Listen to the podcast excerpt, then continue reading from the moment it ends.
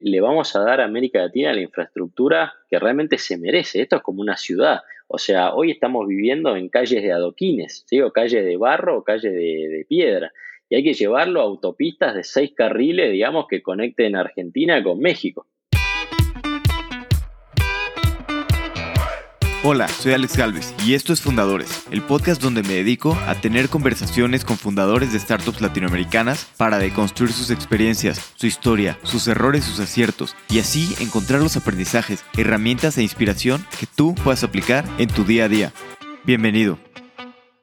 ¿Qué tal estimados fundadores? Hoy estoy con Gastón Irigoyen, CEO y fundador de Pomelo, una startup que está construyendo toda la infraestructura para las fintechs de Latinoamérica. Es como un banking as a service o bueno, así lo entiendo yo. Hablamos de sus primeros emprendimientos, el camino complicado, sus aprendizajes y su reciente ronda presemilla por 10 millones de dólares, con inversionistas como Sequoia, Monashis y Max Levchin, el fundador de PayPal. En esta entrevista hay muchísimos nuggets de aprendizajes, así que tómate tu calma para absorberlos.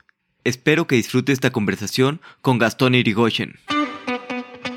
Gastón, bienvenido a Fundadores. Gracias Alex, un placer estar acá con vos. Gracias a ti, un honor tenerte por acá lo primero que quiero entender es, bueno, en tu carrera tú primero trabajaste en Google, que pues, es una super empresa, creció mucho a lo largo de los años y además a veces no es fácil entrar, pero ya entrando, pues como que el mismo éxito de la empresa, digamos que se te transmite a ti, ¿no? Y es fácil sentirte identificado porque estás en una empresa tan buena, ¿no? Y luego saliste a emprender y cómo fue pues, este cambio de salir a emprender y ahora tener que hacer pues, todo tú y empezar de cero a comparación de estar trabajando en, pues, en Google. Buenísima la pregunta y coincido con los comentarios que hiciste. Primero, para aclarar, esto fue hace mucho tiempo porque yo tuve la suerte de ser el, quinto empleado de Google en Hispanoamérica y eso fue a fines del año 2006, algo así como un año y medio, dos años después del IPO de Google y durante la, la fase de crecimiento internacional y de expansión y demás. Y la verdad fue una experiencia espectacular porque fue como crear una operación para todo un continente adentro de Google en una etapa muy, muy interesante. Y como bien decís, bueno, terminé estando seis años en Google, tres acá en Argentina, tres en Europa. También trabajé en otro equipo muy emprendedor de Google, que era el equipo de YouTube Partnerships, donde básicamente estábamos monetizando YouTube por primera vez en la historia, así que fue súper divertido y entretenido.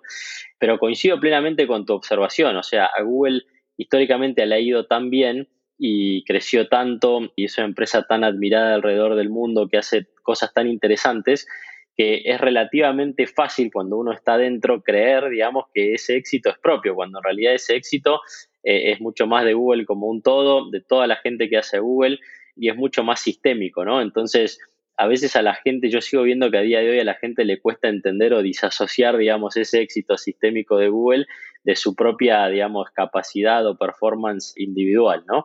Y en ese sentido, la decisión de irme de Google no fue para nada fácil, para nada, para nada fácil. Además, estaba viviendo en un país que no es el mío. La verdad es que no tenía razones para irme de Google. Venía teniendo una carrera corporativa muy buena y quizás eh, empezó a, a, emerger y a nacer en mí, digamos, este fuego emprendedor y estas ganas de ir más allá de tener una muy buena carrera corporativa, ¿no? Y bueno, finalmente me terminé animando, pero, pero bueno, es una decisión en general la gente medita mucho, no solamente con Google, con muchas otras empresas. De hecho, por ejemplo, hoy en día lo veo en América Latina, irse de Mercado Libre no es nada fácil, o irse de, tantas otras empresas que son tan buenas y bueno, no, no es fácil, ¿no? Pero mira, hoy mirándolo 10 años a posteriori, porque al final me fui de Google hace 10 años ya, no puedo estar más contento y más orgulloso de esa decisión, ¿no? He pasado por una por una o varias etapas de emprendedurismo, me mudé a diferentes países y estuve involucrado en diferentes empresas y la verdad que si bien hubo momentos que fueron muy difíciles, la gratificación, digamos, que tiene un emprendedor después de mirar su camino, su recorrido y sobre todo de, de eh, digamos, verse beneficiado por todas las habilidades que uno va desarrollando, ¿no? Es, es eh, increíblemente gratificante y no importa, digamos, si te va bien, más o menos o mal, y a su vez eso no, quiere decir necesariamente en términos económicos, sino que es la propia interpretación que uno hace de, digamos, del éxito o no éxito. La verdad que, bueno, es, es, impresionante, ¿no? O sea, los emprendedores pasamos por situaciones que nos hacen crecer mucho personal y profesionalmente y yo creo que es un gran activo y creo que la tasa de crecimiento y de incorporación de nuevas habilidades de un emprendedor es única y, y en el largo plazo vale mucho más que cualquier empresa, perdón, que cualquier experiencia corporativa por más buena que sea la empresa. Sí, claro, totalmente. Y hablabas de esto de que es difícil salir de Google y que tenías el, fuego de emprender. ¿Cómo fue que, pues, que empezó a nacer esta idea de salir y que te animaste a, pues sí, ¿no? a emprender, que es bastante difícil? Sí, mira, empezó con un, side project porque cuando me mudé a vivir a, Irlanda me hice amigo de otra persona que trabajaba en Google, se llama Marco, es un chico español, super crack. Y bueno, eh, básicamente nosotros empezamos a escuchar ya por el año 2009 que se hablaba muy alto nivel en Google, los VPs de Google hablaban en Silicon Valley que el futuro iba a ser mobile, ¿no? Que, que, hoy es una obviedad, pero en su momento no lo era.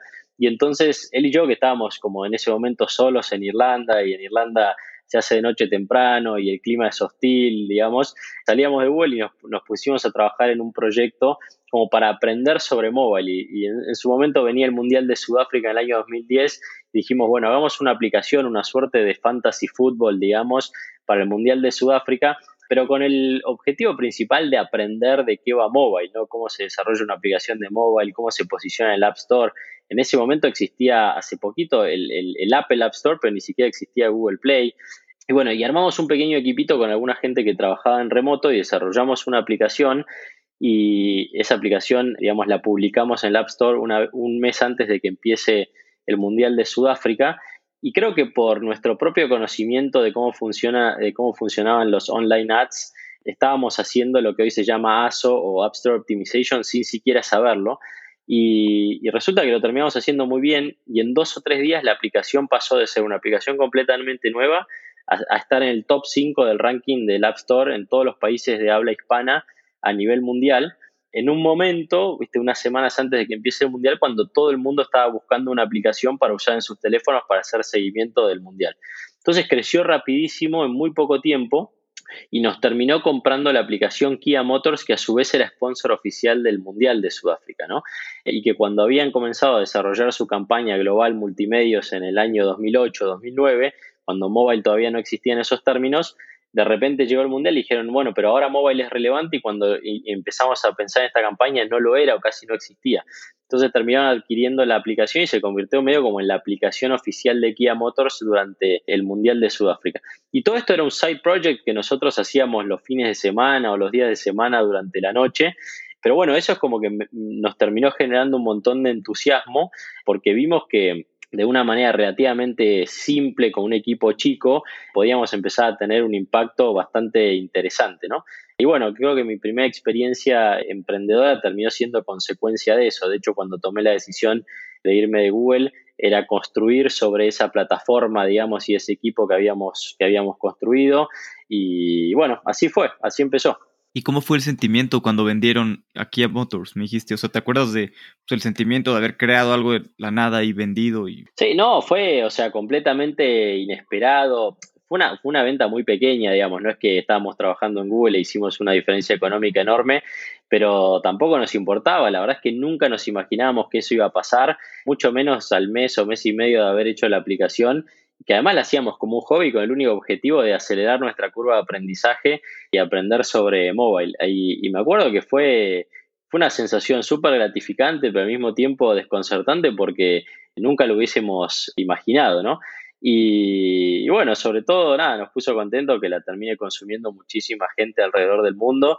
Para nosotros fue una gran validación primero que los VPs de Google en California tenían razón y segundo de que realmente empezaba a haber como mucha oportunidad en, en, mobile y, bueno, que es como que se abría una subindustria, digamos, muy, muy interesante. Y después de aquí, ¿cuál fue el siguiente paso en, en tu carrera? Oh, bueno, y, y, después básicamente pasó aproximadamente, yo no recuerdo si seis meses o un año más desde esa experiencia, que seguimos como trabajando en, ideas subsiguientes o posteriores, pero con esa base, ¿no? La base de mobile, la base de global, ese pequeño equipo que habíamos armado con gente que no trabajaba en Google y, también con muchos de los insights que, yo empezaba a ver con la creación de, con la monetización de YouTube, ¿no? Empecé a ver como algunas, algunos patrones bastante claros dentro de la plataforma de YouTube, el hecho de que había los creadores de contenido empezaban a ser como una categoría muy relevante, que había distintos tiers de creadores de contenido, los que son, viste, las superestrellas, o sea, los youtubers o hoy los instagramers o los tiktokers,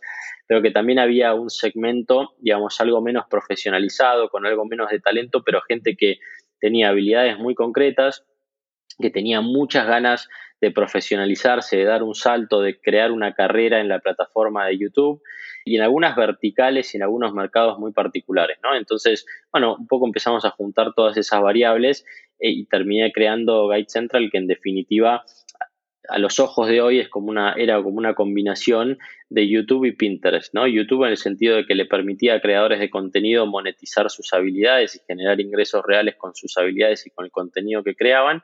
Y Pinterest porque terminó siendo una comunidad principalmente de mujeres enfocada en cinco o seis verticales muy concretos, que son los que habitualmente consumimos en, Pinterest. Y bueno, esa fue la primera experiencia, digamos, completamente de startup, donde fundé la compañía desde cero. De hecho, fue como muy gráfico, ¿no? Yo siempre cuento que me fui de la mejor empresa del mundo a literalmente la peor empresa del mundo, porque cuando empezás una empresa nueva es por definición la peor, digamos. Pero además de eso, lo interesante es que empecé a trabajar en un coworking space que quedaba en Irlanda en la misma cuadra de las oficinas de Google, ¿no? O sea, Google en Dublín en ese momento tenía tres o cuatro edificios muy grandes, era una suerte de campus, y al final de una de esas calles había un coworking space. Entonces yo todos los días iba con mi bicicleta en Irlanda, imagínate, oscuridad, lluvia, frío, etcétera, y pasaba en mi bicicleta con mi mochila y un tupper con arroz o con alguna comida barata que me cocinaba la noche anterior y, llegaba al coworking space. Entonces, la diferencia era como muy abrupta, ¿no? Porque era todos los días pasaba por, digamos, de la máxima austeridad emprendedora a revivir, digamos, solamente de mirar al edificio o los edificios de Google, digamos, toda la, la, magia, digamos, y, los beneficios de Google y demás. Entonces, como que había mucho contraste entre mi vida anterior y mi vida presente. Pero bueno, así es como se empieza, ¿no? Y uno tiene que sentir, digamos, esa, esa adrenalina y hasta ese como dolor, ¿no? Del emprendedor. Y bueno, ahí empezó un camino que ya lleva 10 años y obviamente del cual fui aprendiendo un montón de cosas. Y de esta primera experiencia pues, emprendedora, que fueron cuatro años, ¿no? ¿Cuáles son los mayores aprendizajes que te acuerdas, que tienes muy vívidos de esa época? Sí. No, un montón. La verdad es que cometí un sinfín de errores que de hecho a día de hoy sigo tratando de capitalizar, ¿no? Y hoy Pomelo, muchas de las decisiones que ya hemos tomado y de las que vamos a tomar están súper informadas por cosas que aprendí, generalmente por errores de, aquella experiencia y de otras experiencias. Pero mira, si te lo tengo que resumir, a, te diría dos o tres, son primero, en su momento no hice suficiente como due diligence y empaquetado, digamos, de la idea de negocio, ¿no?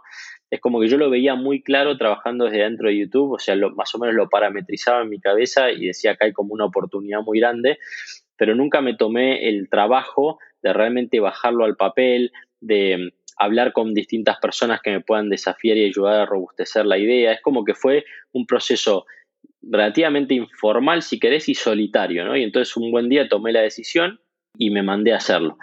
Y creo que me hubiese beneficiado muchísimo más si me hubiese tomado más tiempo, hubiese desafiado más, hubiese abierto más a la comunidad, a mis propios compañeros y a distintas personas que me podían ayudar a empezar, digamos, con más fuerza y con más robustez, ¿no? Cosa que ahora, por ejemplo, en Pomelo hicimos. De hecho, nosotros estuvimos, Juan Hernán y yo, tres meses durante el verano acá argentino desafiándonos a nosotros como equipo fundador, a la idea, robusteciéndola, antes de decir, ok, ahora ya nos sentimos lo suficientemente cómodos con el trabajo que hicimos y, sabemos que o tenemos un alto nivel de confianza que cuando comencemos va a estar mitigado mucho del riesgo que puede estar asociado a, a emprender. Así que esa es la primera.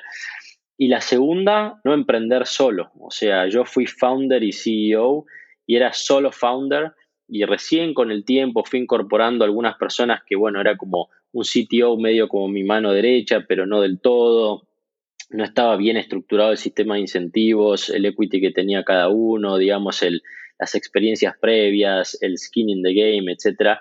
Y bottom line, digamos, yo hoy lo recuerdo como una experiencia donde fui solo founder, casi que de punta a punta, y fue difícil, fue doloroso. Uno también tiene que tener la humildad y entender que no, no puede saber de todo y que es importantísimo rodearse de mucha otra gente que te complemente y que haga que el equipo sea mejor y que por extensión la idea sea mejor, etcétera.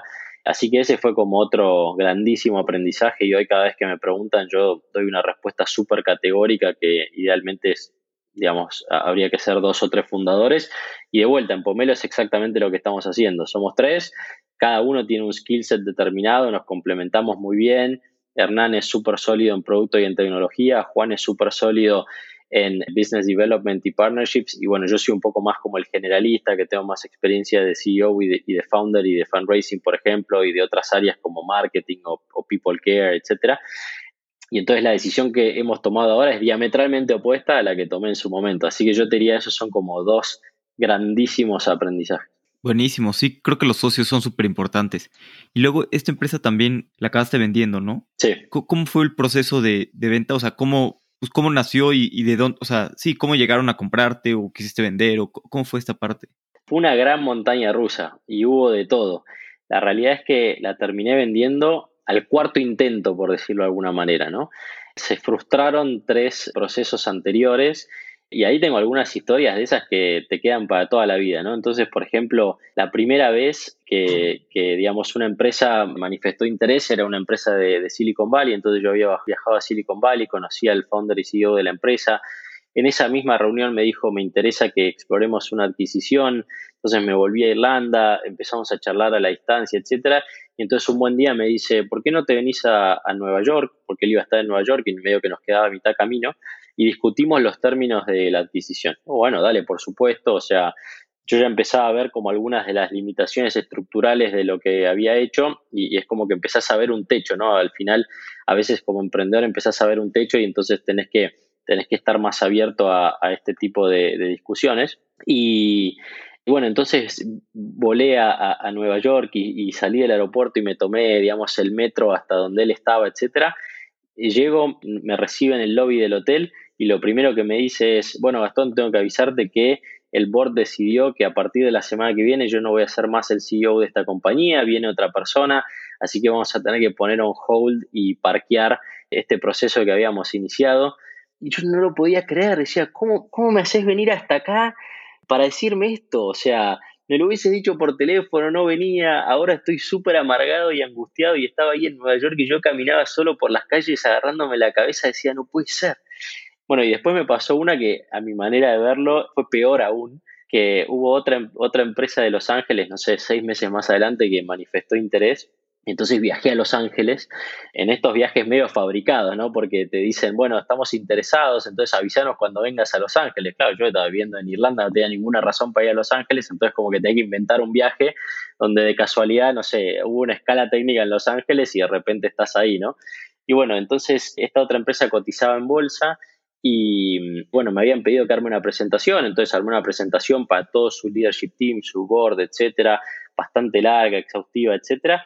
Y yo estaba contento con, eh, la presentación per se y, después el delivery también fue bueno. Y estaba ahí en uno de estos hoteles así medio como de ruta en Los Ángeles, la noche anterior terminando de, de preparar como mi speech y practicando y demás. Y de repente entro a ver el stock price y quería, viste, estaba leyendo los, el earnings call de la empresa como para tener un poco más de contexto.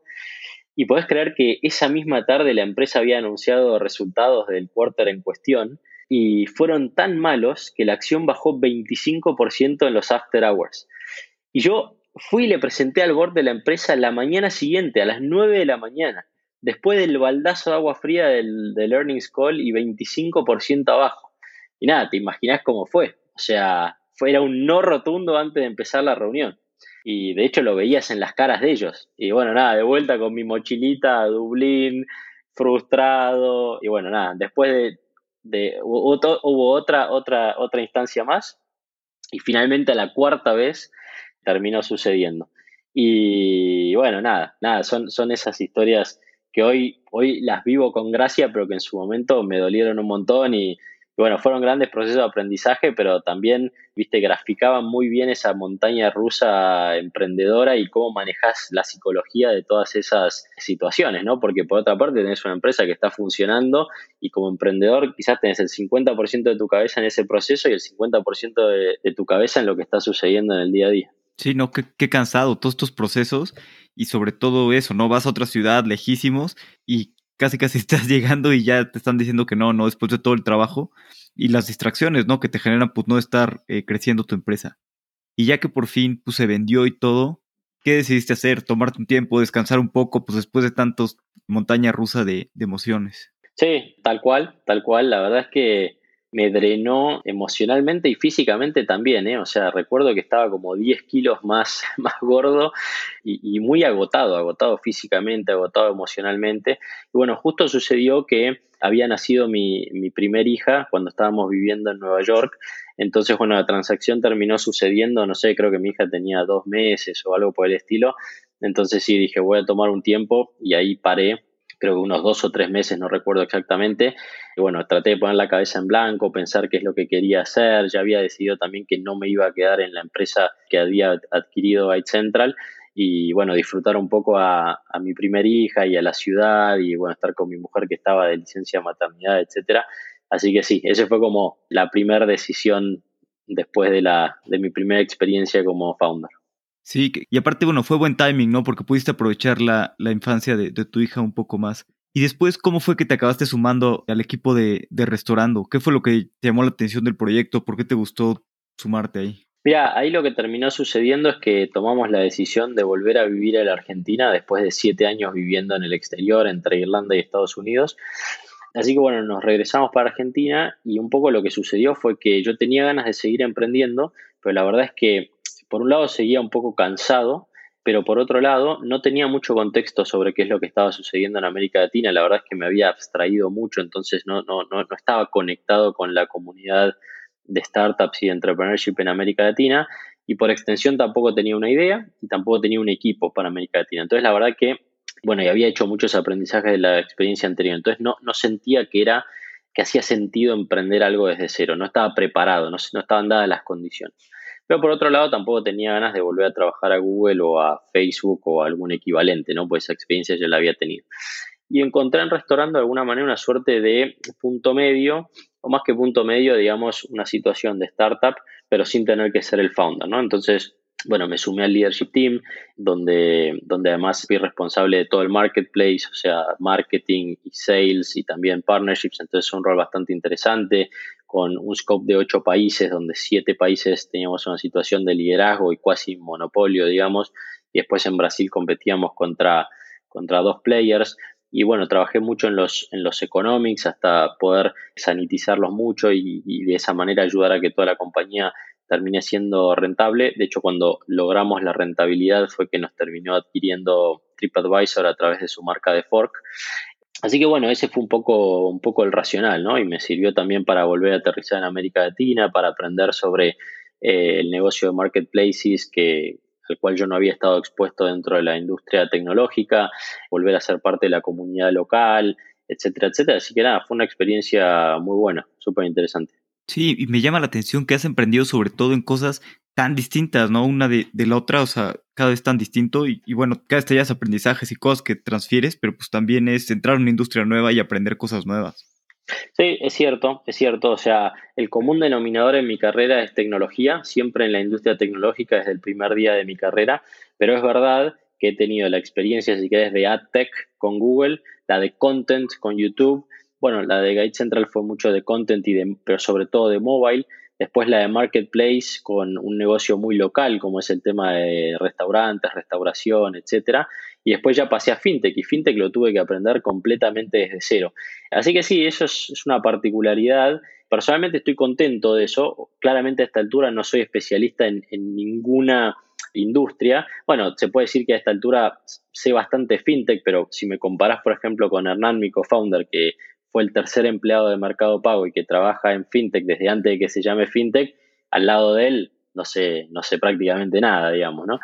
Pero bueno, me gusta, me gusta porque al final eh, empezás a, a, a, ver como tendencias más allá de la industria y podés replicar conceptos ¿no? de una subindustria en la otra y eso también ayuda a generar innovación. Así que no, en ese sentido estoy contento de ser como una suerte de generalista de la industria tecnológica y más por el tipo de rol que tengo ahora donde yo no tengo que ya ejecutar, digamos, una función específica, sino más bien crear un framework de empresa y traer a la gente correcta y a los especialistas correctos para que en definitiva ejecuten lo, que tengamos que hacer, ¿no? Así que bueno, sí, se, dio así mi carrera. Claro, yo, soy de la idea de más, bueno, depende de la etapa en la que estés, si es etapas tempranas, pues más generalistas y ya mientras vas escalando, pues vas con más especialistas, ¿no? Y luego, ¿cómo fue que te sumaste a, a Naranja, con Grupo Galicia? Que digo, era un proyecto desde cero y todo, pero pues a su vez eras parte de un corporativo grande que ya llevabas pues, muchos años como emprendedor y es algo distinto, ¿no? Emprender pues como dentro de un corporativo. Sí, y, a ver, ¿cómo sucedió? Básicamente ellos me convocaron justo cuando se estaba dando la transacción de restaurando con TripAdvisor, me, me, contactaron, empezamos a hablar, FinTech empezaba como a claramente estar en auge a nivel global, me parecía interesante, era la oportunidad de volver a hacer un rol de CEO y de liderazgo, además con mucho financiamiento, porque entre Naranja y el Grupo Galicia me dieron 50 millones de dólares para comenzar ese proyecto, lo cual después me permitió crear un equipo de 280 personas en muy poquito, en un año y medio, etcétera, etcétera. Entonces tenía como muchos ingredientes muy interesantes. Como vos bien decís, mi preocupación número uno era qué tan independiente iba a poder ser dentro de eh, un holding y un grupo financiero de antaño, ¿no? O sea, eh, histórico, con 150 años de historia, literalmente. Entonces, mucho de mi due diligence, digamos, y de mis conversaciones iban por ahí. Era, ¿realmente me van a dejar crear una empresa de tecnología? ¿Realmente me van a dejar ser independiente? O sea, ¿realmente voy a poder ponerle mi impronta? Y bueno, la verdad es que consideré, digamos, que, que la mayoría de esas respuestas terminaban siendo positivas y te diría que lo fueron por un periodo bastante largo de tiempo. Bueno, bastante largo, depende cómo lo interpretes, por lo menos por, por un año y medio lo fueron y todo, todo eso existió y fue real y creo que pudimos crear una empresa completamente autónoma, independiente en Naranja X, que obviamente colaboraba con su prima hermana, digamos, Naranja, hasta que llegó un momento que empezaban a haber como muchas sinergias, ¿no? Porque al final en Naranja X creamos un wallet, creamos un negocio de mobile POS y obtuvimos una licencia de banco con el Banco Central. Entonces, básicamente, Naranja X se convirtió en un banco digital. Y como banco digital hacía mucho sentido que le incorporásemos el portafolio de tarjeta de crédito de, Naranja, que es el principal emisor de tarjeta de crédito de la Argentina. Y hacía sentido, a nivel propuesta de valor hacía sentido. Entonces, eh, si querés, la complejidad vino con, la ejecución per se, en el sentido que decidimos fusionar dos compañías, la de 300 personas, que era Naranja X, que, que estaba basada en Buenos Aires, que tenía todos perfiles de la industria tecnológica, que tenía como un ADN muy, muy digital, etcétera, con Naranja, una empresa de 3.000 personas, 40 años de historia, muy asociada al Grupo Financiero Galicia, etcétera, etcétera. Y, claro, en volumen de negocio, en volumen de gente y en inercia, digamos, esta relación o este ratio de 1 a 10 terminó jugando su, su peso, ¿no? Entonces, vean, hoy Naranja X sigue evolucionando, de hecho me, enorgullece mucho que las dos compañías que pasaron a ser una se llaman Naranja X, es decir, prevaleció la marca que, habíamos creado y, el banco digital, digamos, que convirtió en el producto default ¿no? y la propuesta de valor default. Pero bueno, también es cierto que al tener que fusionar dos empresas y una ser un monstruo tan grande a nivel volumen, a nivel inercia, a nivel cantidad de gente, a nivel mindset, etcétera, es como que empezó a sentirse más como un gran proceso de transformación digital, que no está ni bien ni mal, ¿sí? Es simplemente que para mis intereses, para mis motivaciones, para mi trayectoria y para mi visión de carrera hacia adelante, no hacía tanto sentido, ¿no? Entonces, nada, ellos siguen avanzando, tengo un montón de amigos y de gente que trabajó conmigo ahí que siguen haciendo cosas muy interesantes pero bueno, dejó de, dejó de hacer sentido para mí y además lo que sucedió es que empecé a ver como con mucha claridad algunos problemas estructurales que tenemos en FinTech en América Latina, ¿no? Y entonces, de, tanto sufrirlo y golpearnos y, decir realmente que hay un problema alrededor de la infraestructura, empezó como a, volver a emerger este emprendedor con una idea que, creo que puede ser órdenes de magnitud más grande, ¿no? Entonces es como que, bueno, el proceso mismo de maduración, ¿no? De lo que hubo que hacer a nivel negocio entre Naranja y Naranja X y después de evolución y maduración de esa idea y de articular esa problemática, digamos, en una nueva compañía y empaquetarla en una nueva compañía, bueno, así fue, fue dando origen a, Pomelo. ¿Y en qué momento empezaste a ver todos estos problemas y empezaste a pensar, yo podría resolver esto y hacer una compañía independiente? ¿Fue como poco a poco o, cómo fue esta parte de, de crear Pomelo? Como siempre, al principio fue de a poco y después ya como que con mucha más velocidad, ¿no? Entonces, Pensá que, como decíamos antes, o sea, yo empecé a liderar Naranja X sin tener conocimiento de primera mano de fintech. O sea, una de las primeras cosas que tuve que hacer fue equiparme con gente y traer gente a la mesa que supiera mucho de fintech. Y entonces Hernán, que hoy es mi co-founder, fue una de las personas que recluté y que traje de Mercado Pago, porque él traía toda esa experiencia que yo no tenía, ¿no? Entonces ahí ya había como un, claro reconocimiento de, mis limitaciones o mis gaps o mi, o mi falta de, de conocimiento de la industria y por consecuente, digamos, el, incorporar talento que pudiera suplir esa, esa falta, ¿no?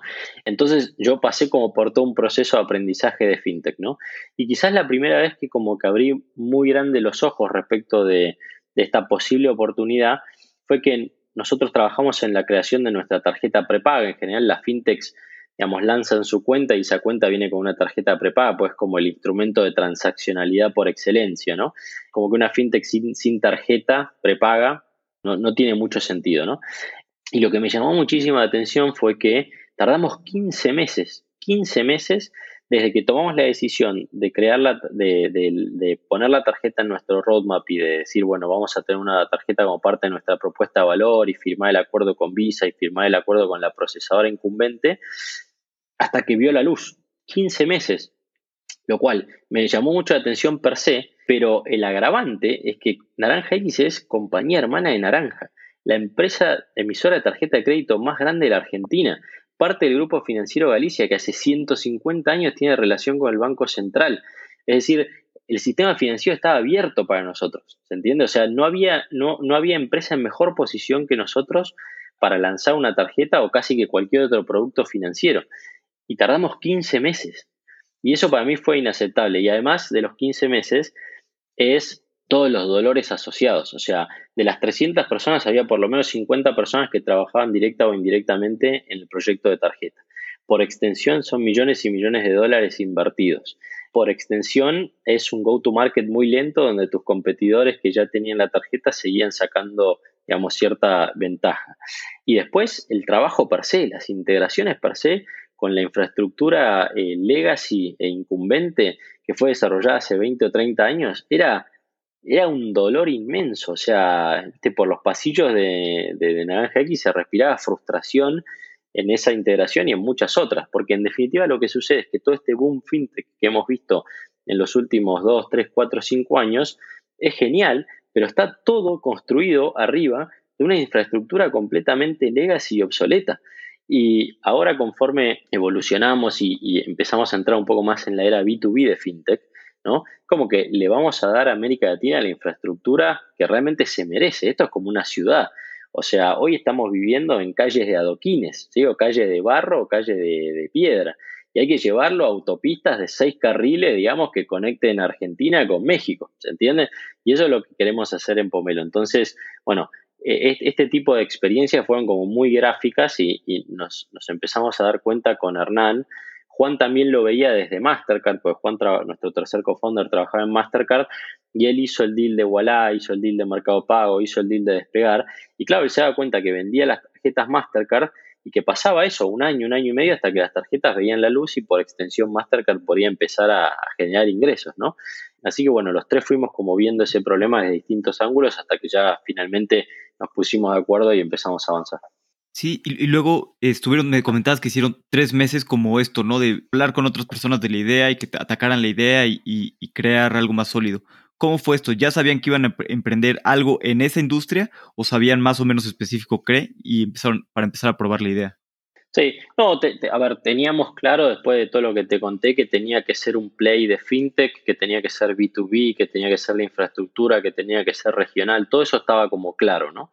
Y después teníamos, digamos, tres posibles aristas y ahí empezó como todo este trabajo, digamos, de discovery, de desafío, de fine tuning, hasta que finalmente nos decantamos por, por una de esas tres aristas pero sí, fue un proceso de maduración donde nos sentamos los tres varias veces, o sea, muchas veces en, realidad a lo largo de, del verano, fines de 2020, principios de 2021, a desafiarnos a nosotros como equipo emprendedor, qué función iba a cumplir cada uno, hiciéramos las personas correctas y por qué, etcétera, y sobre todo la idea. Y la idea no solamente la desafiamos nosotros, sino que se la abrimos a mucha gente de mucha confianza y de roles de mucho liderazgo y, know-how en, América Latina. Entonces, hablamos, no sé, literalmente con, con Pierpaolo en Wallah o con Paula Rey en, Mercado Pago, hasta, no sé, la gente de Bain, McKinsey o BCG en la región, que al final están como también mapeando la situación y, ayudando a sus propios clientes a, evolucionar. Bueno, por darte algunos ejemplos, ¿no? Y recién después de un proceso que de punta a punta, eso fueron dos meses y medio, tres, dijimos, bueno, ahora ya sentimos que esto está lo suficientemente desafiado, empaquetado y tenemos una visión clara, como para decir lo formalizamos y empezamos, ¿no? Obviamente después vas aprendiendo un montón de cosas y te vas dando cuenta que algunos assumptions estaban incorrectos o parcialmente incorrectos y vas haciendo tu fine tuning, está claro, ¿no? Como emprendedores con el 60-70% de la información y de confidence level vamos para adelante, ¿no? Pero sí, sí, y, como te decía al principio, esto también yo lo fomenté mucho a raíz de los aprendizajes de mi primera experiencia emprendedora. Y luego, ¿cómo fue su ronda de capital? Porque levantaron pues, bastante capital en, una ronda presemilla con, con muy buenos inversionistas.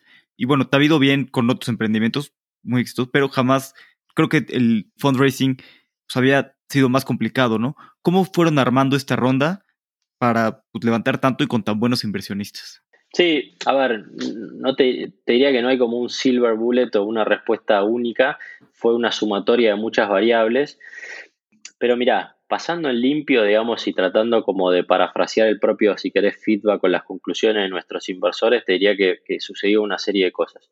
Primero, a nivel más macro, si querés, esta situación de muchísima liquidez que generó la pandemia, sumado al auge, digamos, y al interés que hay en América Latina, en parte por la problemática que se empezó a ver en China, entonces mucho capital tenía que fluir a otras regiones y, en muchos sentidos es como que, bueno, después de 20 años in the making, la industria tech y, y, de entrepreneurship en América Latina empieza como a florecer, ¿viste? Es un poco como el overnight success de 20 años, ¿no? A nivel de industria. Pero además de eso, lo que te diría es que los fondos, tanto los latinoamericanos como los extranjeros, hacía unos dos años que venían buscando una, una empresa en este espacio, ¿no? O sea, veían muy clara la oportunidad de negocio y venían viendo oportunidades de inversión, pero no, no se terminaban de quedar contentos o cómodos con lo que veían y entonces venían pasando, digamos, de oportunidades. Y encontraron en nosotros, digamos, un equipo con experiencia de primera mano, con un entendimiento eh, muy claro de qué es lo que había que hacer, cómo había que hacerlo. También obviamente jugó muy a favor esos tres meses de, due diligence que nosotros mismos hicimos porque la, idea venía muy, mucho mejor empaquetada. Y, bueno, la verdad que es una oportunidad de negocio gigante, pues estamos hablando de armar la infraestructura de servicios financieros de todo un continente, ¿no? Que está altamente fragmentada, que está completamente obsoleta. Además, cada vez más vemos empresas latinoamericanas, no solamente fintechs, sino también de Bait Finance expandiéndose por todo el continente y necesitando productos como el que nosotros ofrecemos. Y bueno, eso resultó muchísimo interés. La realidad es que nosotros terminamos cerrando una ronda que fue muy buena Hoy son 10 millones de dólares de presemilla que cerramos con un PowerPoint. Literalmente no teníamos ni cuenta bancaria ni sociedad creada cuando habíamos cerrado la ronda. Bueno, esa ronda en realidad fueron 9 primero y después un, millón más. Pero la realidad es que nos ofrecieron 25, o sea, 25, 26. Y, y hubo más de 30 fondos que tenían hard commitments a nuestra ronda. Entonces, entre comillas, tomamos solamente el 37-40% del capital que nos habían ofrecido. Entonces había mucho interés, mucha demanda.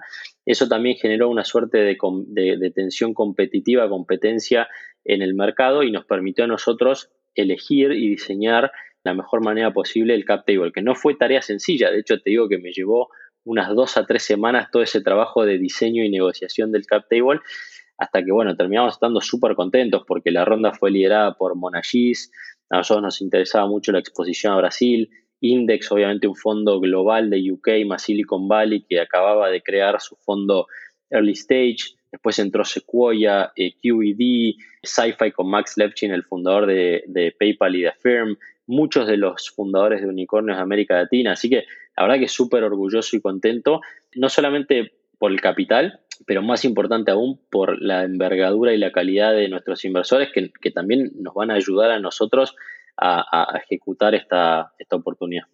Sí, y hablando un poquito de eso, mencionaste a Sequoia, que bueno, me llama la atención, digo, o sea, pues, obviamente es el mejor fondo del mundo, ha invertido en las mejores compañías, ¿no? Las que sean Nubank, Apple, Airbnb, Rappi, y muchas más. Tengo entendido que ellos entraron un poquito después a la ronda como, como un seed extension, ¿no? ¿Cómo fue esto de que pues, ya habían cerrado la ronda con súper buenos inversionistas y cómo acabaron pues, después pichando la Secoya y que se sumara a la ronda también? Sí, fue tal cual así. Nosotros cerramos eh, 9 millones y mm, bueno, como te decía antes, hubo que decirle que no a, muchos inversores y la verdad que después agachamos la cabeza, empezamos a contratar, a ejecutar y desarrollar nuestro producto y habíamos estado en algunas conversaciones así como muy preliminares con Sequoia. Y bueno, daba la sensación que íbamos a retomar la conversación para la Serie A, probablemente a principios de, de 2022. Y después, evidentemente, ellos tomaron la decisión de empezar a ser más proactivos en América Latina. De hecho, se viralizó el post que, escribieron Sonia, que es la partner que invirtió en Pomelo, con Doug Leone, sobre la postura de Sequoia en América Latina. Entonces, claramente hubo una decisión interna de Sequoia de empezar a, mirar América Latina. De hecho, Sonia es una de las dos partners formalmente responsables de, la TAM. Y bueno, y eso evidentemente nos jugó a favor porque aceleró el proceso. Luego Sonia me contactó, me, comentó de estas nuevas definiciones y bueno, y, creó el caso para el caso de inversión, digamos, ¿no? Así que conocía muchos de sus otros partners de fintech y nosotros al margen empezábamos a ver mucho más interés post ronda de otros players de, del ecosistema. Por ejemplo, Guillaume Poussat, que es el founder y CEO de Checkout.com, una empresa, una fintech de 15 billion en UK, que es un mega crack y que bootstrapió la empresa completamente sin un dólar de inversión hasta que, hasta que fue una empresa de 2 billion y recién ahí empezó a levantar capital. Hoy tiene una empresa de 15 billion y sigue teniendo algo así como el 80% del equity. Es increíble lo que hizo. Y, entonces, bueno, vimos la posibilidad de hacer una extensión de la ronda que, como te decía, no teníamos pensado, pero dada la, la, envergadura de, de, los, de estos nuevos inversores, dijimos, bueno, hace sentido y la terminamos haciendo. Y como vos bien decís, o sea, Sequoia es quizás el, fondo por excelencia, digamos, en esta industria. Ha invertido en empresas increíbles y en América Latina solamente había invertido en Nubank, en Rappi y en Despegar. Entonces, en esta, digamos, e, e, en este nuevo approach de ellos hacia América Latina, poder ser la primera empresa y la cuarta en total, digamos, la verdad que para nosotros es, un orgullo, es un lujo y bueno, como, como emprendedor, digamos, súper contento con eso y ojalá sea para muchísimo tiempo esa relación. Claro, sí, no, son los super inversionistas y, armaron un, super equipo, ¿no? Y también me llama la atención que decías, no, pues levantamos con, con un PDF, ¿no? Y, y, muchas personas lo ven que, oye, pues con un PDF, ¿cómo puedes levantar? Sí, claro, pero pues llevas 15 años emprendiendo, este, o no sé cuánto, pues son años y años, ¿no? De resiliencia, de aprendizajes, de seguir creciendo, y, y muchas veces así es el emprendimiento, ¿no? Pues a veces el primero no funciona, pero pues te deja muchos aprendizajes y hay que seguir y, y el segundo lo va a hacer mejor y, y pues sigue esa parte, ¿no? Son como todos estos aprendizajes acumulados a lo largo de, muchísimos años.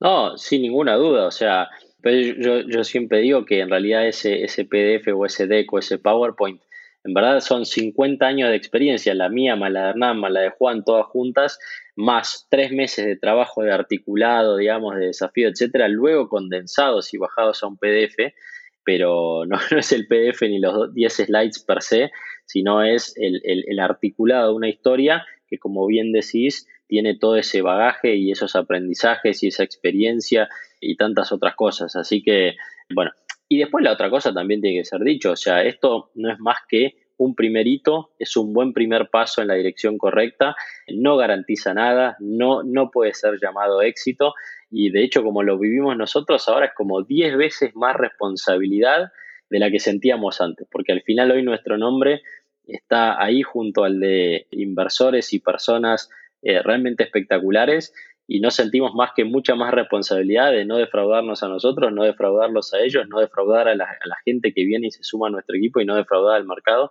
y hacer algo, órdenes de magnitud más grande y mejor de lo que teníamos pensado. Así que así es como lo vivimos, ¿no? O sea, también con, como con naturalidad y con más sentido de urgencia incluso. Sí, sí, sí, sí, con más responsabilidad.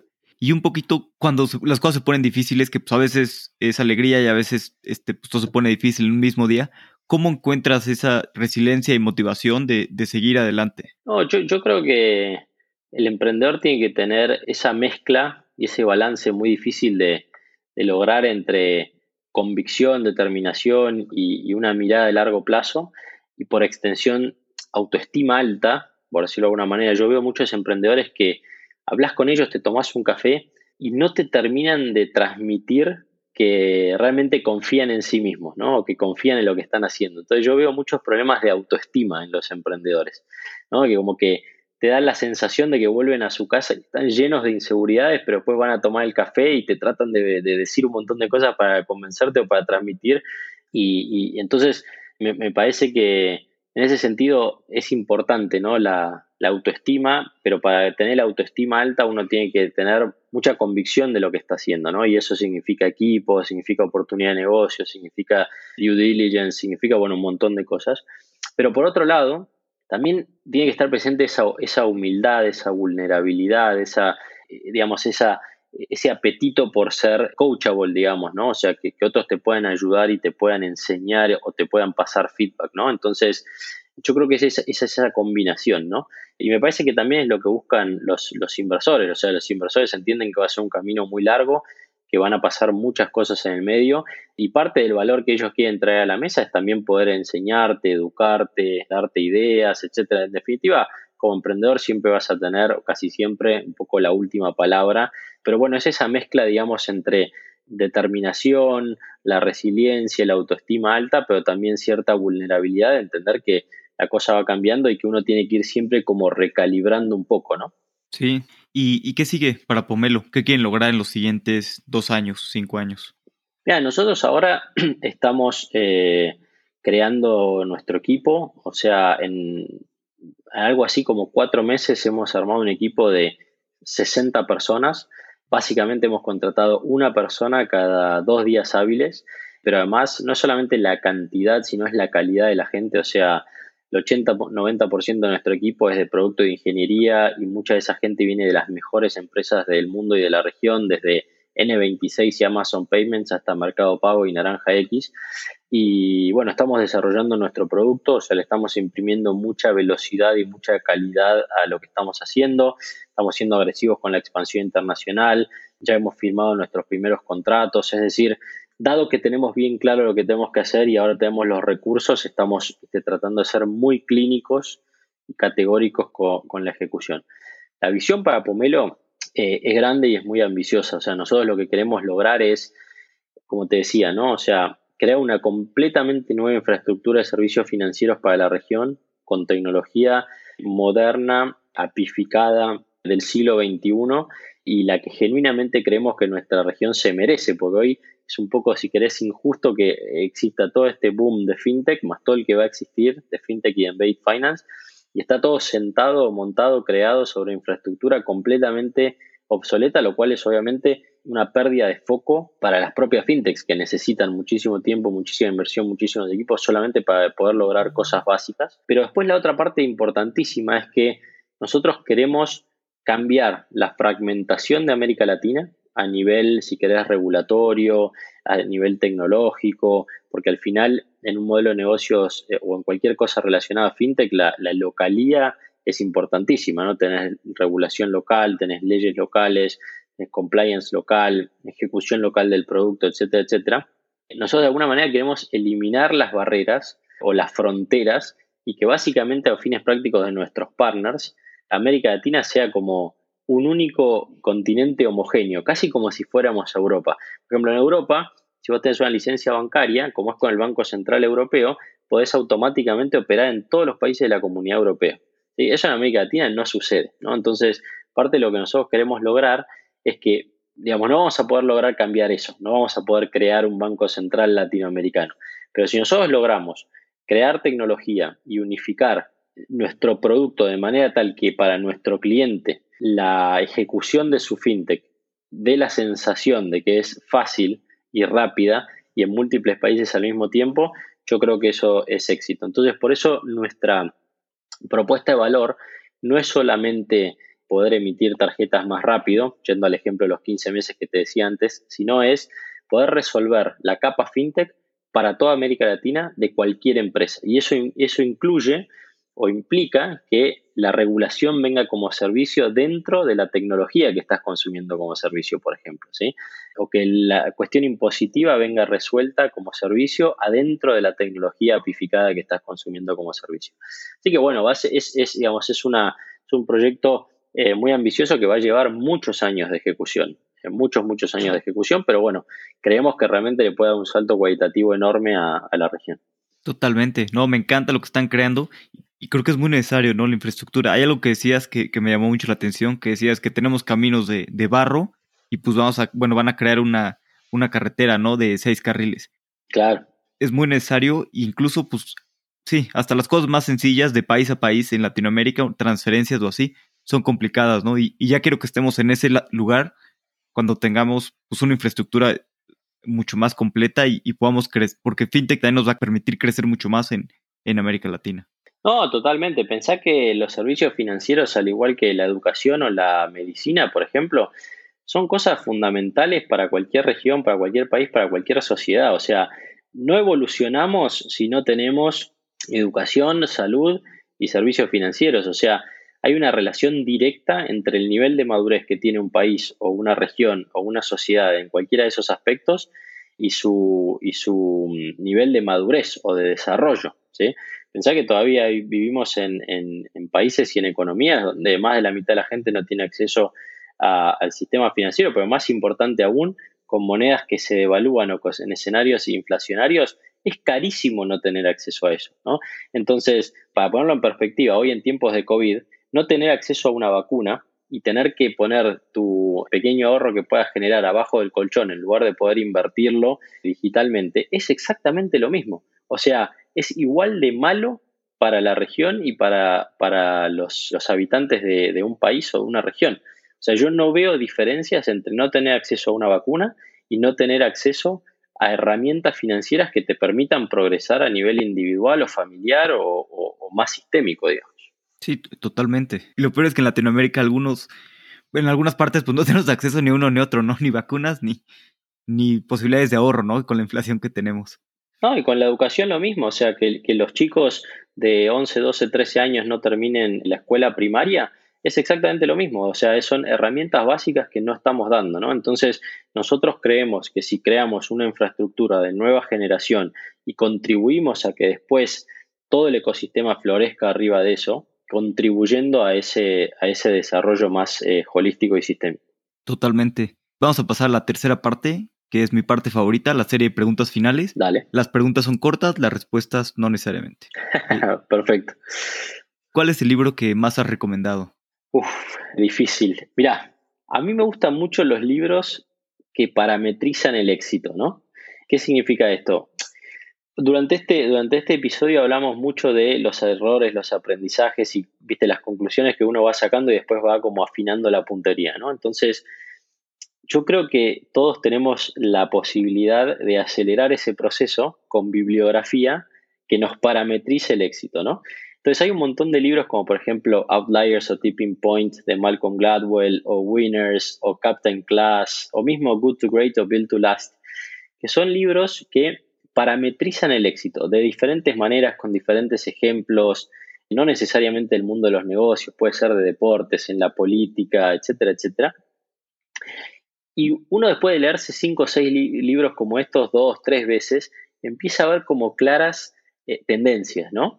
De qué es lo que se repite consistentemente en la gente, en los equipos, en las organizaciones, en los países exitosos.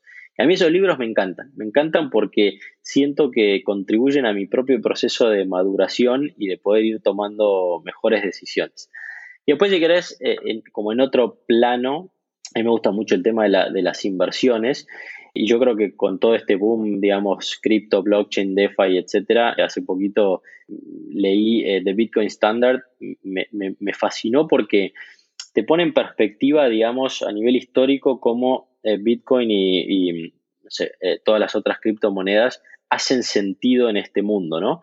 Pero te lo pone en perspectiva desde, desde no sé, así, con, siglos de historia hacia atrás, ¿no? Y cómo la propia evolución de, del mundo este, y, y de las finanzas pueden o, deberían llevar a, un escenario con más cryptocurrencies.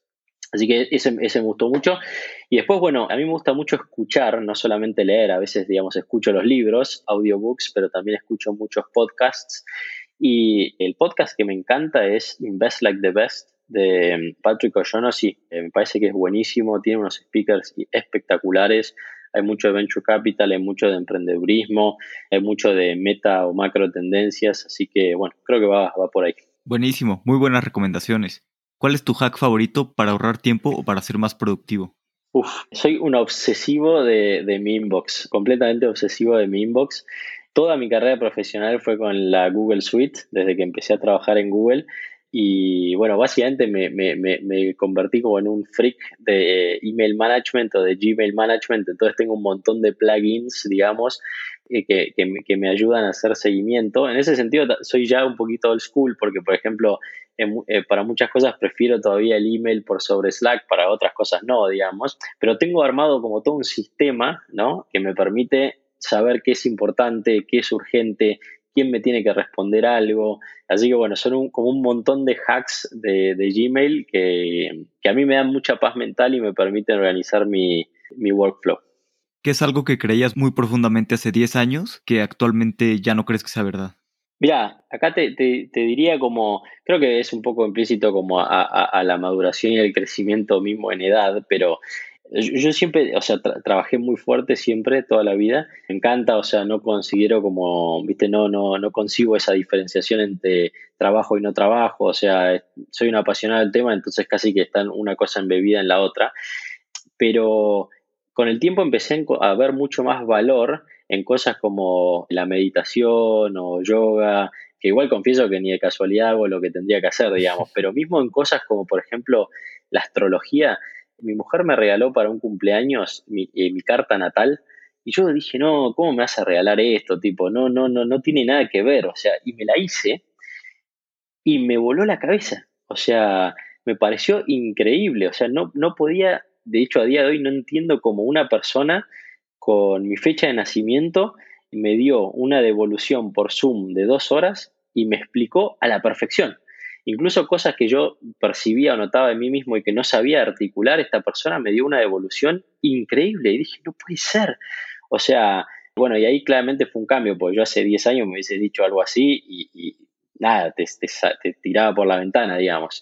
Y, terminó siendo, por ejemplo, esto de la carta natal o la revolución solar, etcétera, una herramienta súper interesante para conocerme a mí y para hacer esa introspección, y no solamente a mí, a, mi mujer, a mis hijas, a mis co-founders, etcétera, ¿no? Entonces, un emprendedor al final, digamos, cuando piensa muy a largo plazo y considera que su empresa va a ser el único lugar donde trabaja el resto de su vida, tiene que poder tener una vida equilibrada, balanceada, etcétera. Y yo creo que todas estas herramientas hoy empiezan a ser mucho más importantes para mí de lo que hubiese pensado hace 10 años. Y confieso, como te decía antes, que todavía tengo que mejorar muchísimo. Si te dieras un consejo a ti mismo cuando tenías 15 años, ¿qué, le dirías? Uf, tantas cosas, pero mira, yo soy una persona muy racional, estructurada, de hecho, en, Google cuando me hacían los tests de personalidad, siempre me daba como, viste, alemán o holandés, ¿no? Es como que soy casi como un nórdico, ¿no? Que es en muchos sentidos lo opuesto a los latinoamericanos, viste, o sea, mucho más metódico, frío, estructurado, etcétera, y, de hecho hasta me cuesta, viste, que me florezcan las, las emociones más allá de que las tengo, ¿no? Así que yo creo que un consejo para mí sería, viste, no, no preocuparme tanto, descontracturarme un poco más, tomarme las cosas con un poco más de naturalidad y no hacerme tanto como, o problema. Eso por un lado. Y después, por otro lado, no sé, yo estudié relaciones internacionales y me encantó la carrera, pero digamos, yo nunca lo apliqué y, y, hoy digo, no, tendría que haber estudiado computer science, tendría que haber aprendido chino, tendría que, mira que ya viví en cinco países, pero tendría que haber vivido en más países todavía, me tendría que haber tomado un año sabático para viajar por el mundo, todavía lo puedo hacer, pero, pero yo creo que si hoy tuviese 15 años y tuviese todas estas cosas escritas y me prometiese a mí mismo que las voy a hacer, creo que cuando llego a la edad que tengo ahora sería mucho más, mucho más feliz y, e incluso mucho mejor eh, persona y profesional. Sí, de acuerdo. ¿Qué emprendedor de Latinoamérica admiras y crees que deberíamos de tener en fundadores? Uf, mira, te la voy a responder de una manera poco convencional, para no caer en Marcos Galperín y, un poco lo, sospechoso de siempre. Para mí los mejores emprendedores que tenemos en América Latina son los deportistas y sobre todo los deportistas amateurs. A mí me encanta trazar paralelismos entre el deporte y los negocios. De hecho, cuando te contaba de los libros que parametrizan el éxito, en general hay muchos de estos libros o historias de deportistas o de, o de equipos o de entrenadores que se usan para, esa parametrización. Y ahora que, por ejemplo, estamos con los Juegos Olímpicos, ayer estuve hasta las 2 de la mañana viendo los Juegos Olímpicos, pero viste que te apasionan porque son diferentes disciplinas que uno generalmente no ve, y empezás a escuchar las historias de los deportistas latinoamericanos, sobre todo los amateurs, y son impresionantes. O sea, para mí son el mejor ejemplo de pasión, dedicación, resiliencia, hacer magia sin infraestructura, sin recurso. Son años y años y años de, entrenamiento en silencio, volando por abajo del radar, sin que nadie sepa quiénes son, qué hacen, para unos minutitos de competencia y de repente pueden hacer cosas increíbles, ¿no? Entonces, un poco lo que te quiero decir es, en Latinoamérica tenemos un talento y una propensidad natural por ser emprendedores o deportistas para el caso, única, creo que única, única, única, única.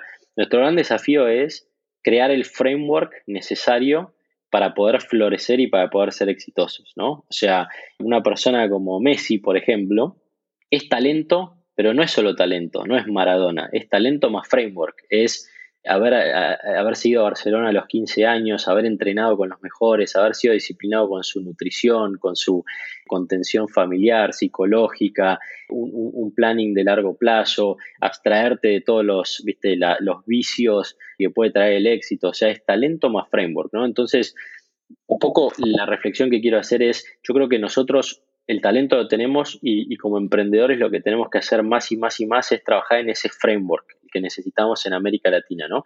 Eh, eso es lo que nos va a permitir dar, estos saltos cualitativos. Y lo que me pone contento, volviendo a uno de los primeros temas que hablaste, es que ahora que empieza a fluir mucho capital de los mejores fondos del mundo a América Latina, eso nos obliga al framework, nos da, nos da framework, nos trae framework, pero también nos obliga al framework, nos obliga a un estándar superior al que estamos acostumbrados. ¿sí? Entonces, si nosotros de a poco o nos propusiésemos para los 5 o 10 años darle a, América Latina ese framework que necesitamos, esa prolijidad, ese, esa rigurosidad, esa consistencia, esa infraestructura para emprender, ¿sí? creo que podemos hacer empresas espectaculares. Así que bueno, no te la respondí, pero te di una analogía que, que con suerte grafica el punto. No, buenísimo, me encantó la respuesta. Gastón, ¿dónde podemos saber más de ti, saber más de Pomelo? ¿Quiénes deberían de aplicar a, Pomelo? ¿Qué posiciones tiene abiertas? Creo que nuestro, nuestro Twitter, Pomelo-Latam y nuestro LinkedIn, Pomelo, creo que es Pomelo-LA, son como ahí nuestras principales fuentes de contacto con, la gente. Después eh, me pueden buscar a mí en, LinkedIn, o sea, respondo cada mensaje que, que, recibo, lo respondo, pues me parece que si la gente se toma el trabajo de, de escribirme, lo mínimo que puedo hacer es responderles, así que nada, Gastón Irigoyen en LinkedIn o, mismo pueden sumar a Juan Fantón y Hernán Corral, que son mis, mis co-founders. No, y la verdad estamos contratando todo tipo de roles. En esta etapa ahora tenemos como 50 roles abiertos y ojalá en el futuro tengamos muchos más, principalmente producto y, e ingeniería, pero también estamos armando el equipo de marketing, el equipo de finanzas, de operaciones, de desarrollo de negocio, en todo la TAM, ¿eh? O sea, eh, nosotros optimizamos por el talento y tenemos una, lógica de empresa para el mundo post pandemia, así que no tenemos esas limitaciones, si querés, geográficas. Así que nada, encantado de hablar con, con tu audiencia en general, para mí es, es un placer y es muy gratificante también. Buenísimo. Gastón, muchas gracias por tu tiempo. El tiempo es lo más valioso que tenemos. Siempre podemos hacer más dinero, pero no más tiempo. Exacto, Alex. Buena reflexión. Bueno, encantado de haber estado acá con vos. Felicitaciones por el, por el podcast, eh, súper interesante. Y bueno, nos vemos la próxima. Nos vemos en unos años, esperemos acá tenerte de vuelta. Dale, un abrazo grande. Gastón y su equipo están construyendo la infraestructura para un mejor futuro en Latinoamérica. Espero que les vaya muy bien y que regrese a Fundadores en unos años para platicarnos de su experiencia. Sin duda, son el equipo ideal para un reto de ese tamaño. Gracias a todos los que han respondido a la encuesta de la audiencia. En serio nos ayuda a seguir mejorando. Si te gustó el episodio, recomiéndaselo a un amigo o aún mejor, escríbenos una reseña en Apple Podcast. Hasta la próxima.